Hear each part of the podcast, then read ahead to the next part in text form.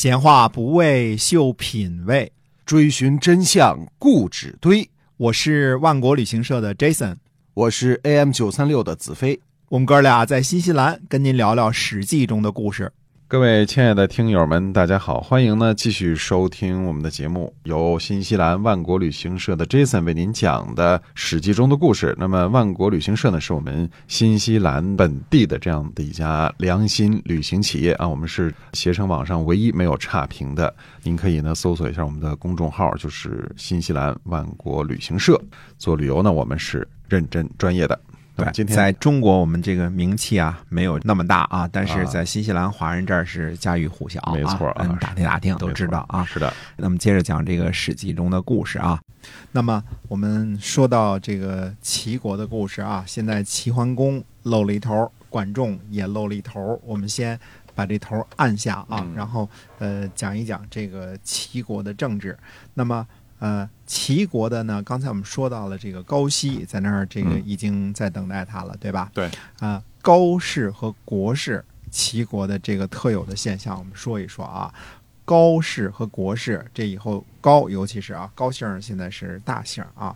那么呃，高氏和国氏呢是齐国的两位大夫，呃，而且呢，他们不只是齐国的两位大夫那么简单，因为高氏和国氏呢是天子直接封的齐国的国手。哦，这么一个名儿啊。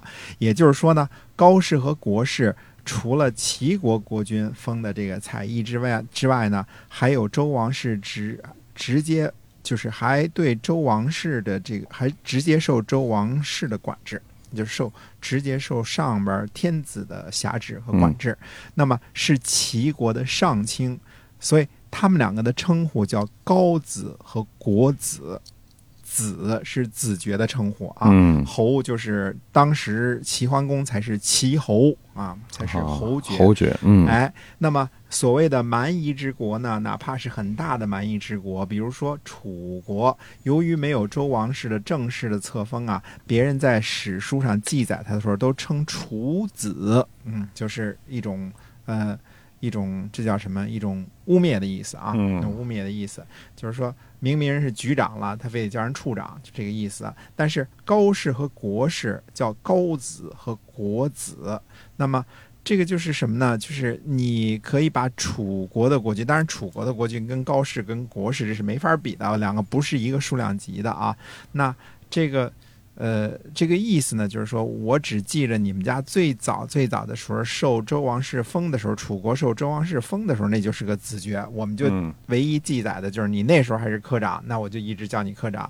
你现在哪怕当了局长了，我见你面就叫你张科长，张科长，那就那糟践人嘛，对吧？嗯对就就这么个意思啊。所以子爵才称子呢。那么他们两个是有子爵爵位的，这两个齐国的国手啊，位高权重啊，非常的呃，就高氏和国氏一直差不多都是什么呀？都是齐国的望族，嗯一直到后来，嗯、被陈家夺权之前呢，四大望族当中有高氏、有国氏、有包氏，还有呃这个谁呢？还有这个呃陈氏。那你说管氏呢？管氏后来跑到齐国去了，管仲他们家的啊，跑到齐国去了。呃，不是靠不，管仲他们家后来跑到楚国去了。管仲，嗯，哎，管仲他们家跑到楚国去了。所以说这种情况是之下呢，就是周朝的时候呢，是允许子爵和男爵依附在大国之下的，称为附庸。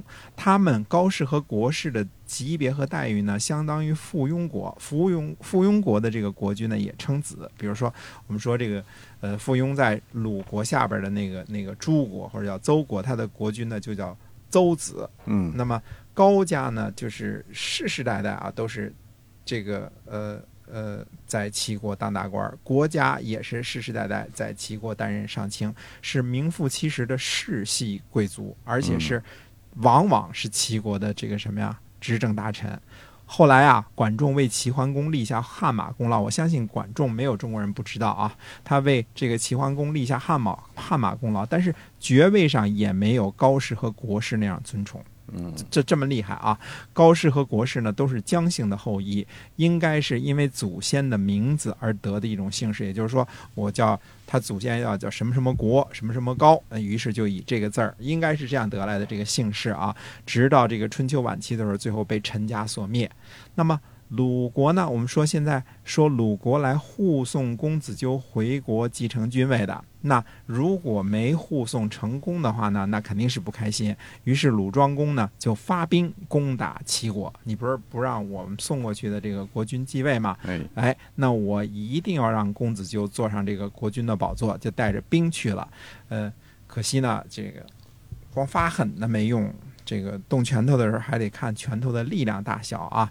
就在这个齐桓公继位的，就是所谓的公元前六百八十五年那年的秋天呢，鲁庄公和齐国的军队呢在干石遭遇，结果呢鲁军被打的大败，鲁庄公自己呢，呃，戎车被俘，他自己坐的战车呢被呃被齐国给俘虏了。嗯然后鲁庄公呢是坐着，呃，应该是船马，就是驿站的马车，这个跑回去的。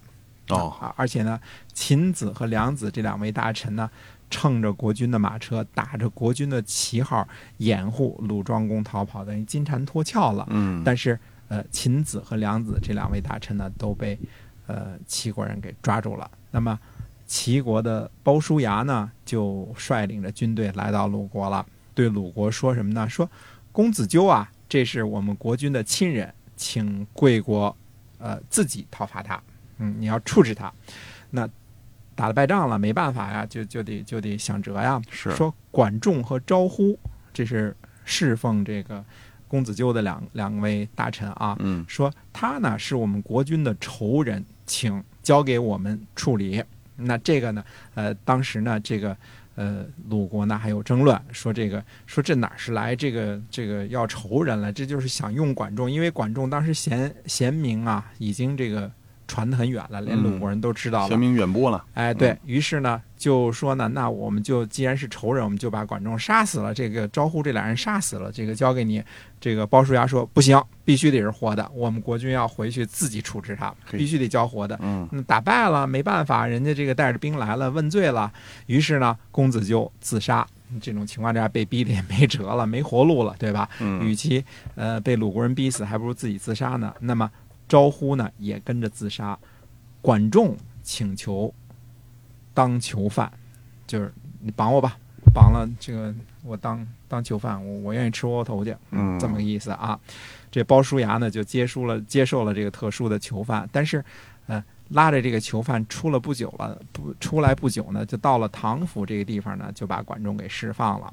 这个管仲啊，其实在这个去接这个谁之前呐，就跟齐桓公啊，就这个呃说了，他说啊，如果要是治理齐国这点事儿啊，呃，我就能行。如果再加上这个高氏和国氏，那就更可以了。嗯，但是如果君主您想要王霸天下，如果您还有特别大的理想的话，那您非得用这个管仲不可。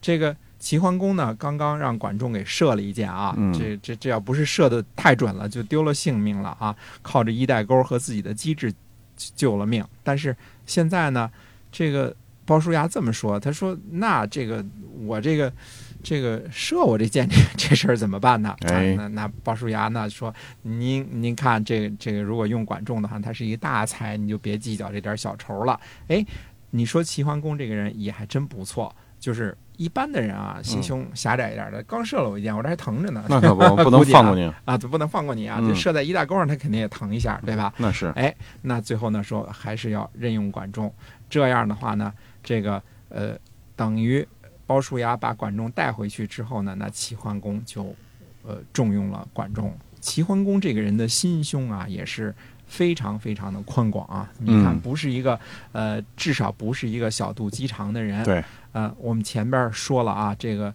呃，在这个春秋初年的时候，有什么宋国之乱、陈国之乱、郑国之乱、魏国之乱、齐国之乱啊，嗯就，就就乱的一塌到处乱啊哎，嗯没有乱起来的鲁国呢，反正鲁隐公也被大臣给杀了、嗯啊。这个呃，当时中原各个诸侯几乎都乱了一个遍了，就更别提那时候的晋国了。晋国那叫一个乱啊。其实大家想一想就明白了，为什么各个诸侯都这么乱呢？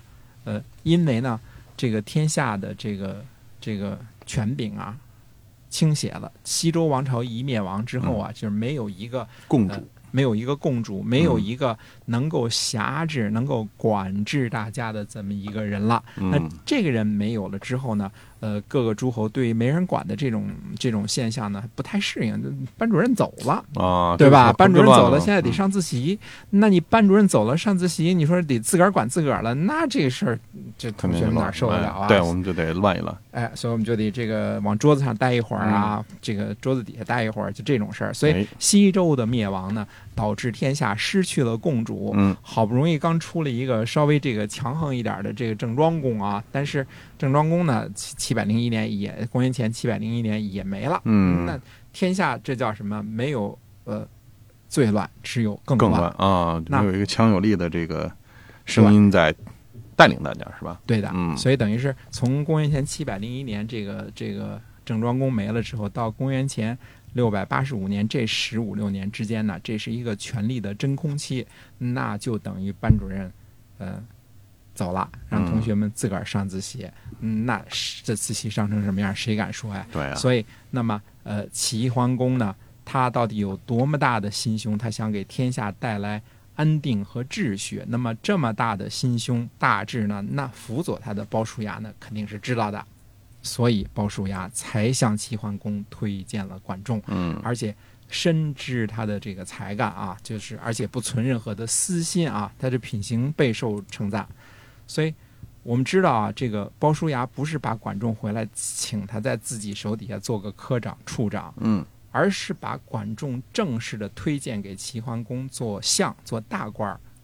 做相就是这个后来我们说丞相、宰相的这个这个这个级别啊，反过来管着自个儿，在自个儿呢在管仲的底下。那么诸位说了，说这鲍叔牙对管仲看来挺了解，嗯是吧？看来呃，是不是俩人还有什么兄弟兄哥们儿这个私哎人情谊呀、好基友啊，对那是否真的是有什么私人的情谊呢？嗯，那么下回跟大家接着说。哎，是啊，我们今天这个《史记》中的故事，就先跟您讲到这儿。呃，希望您能够喜欢，也能够分享给您身边的朋友。我们下期节目再见。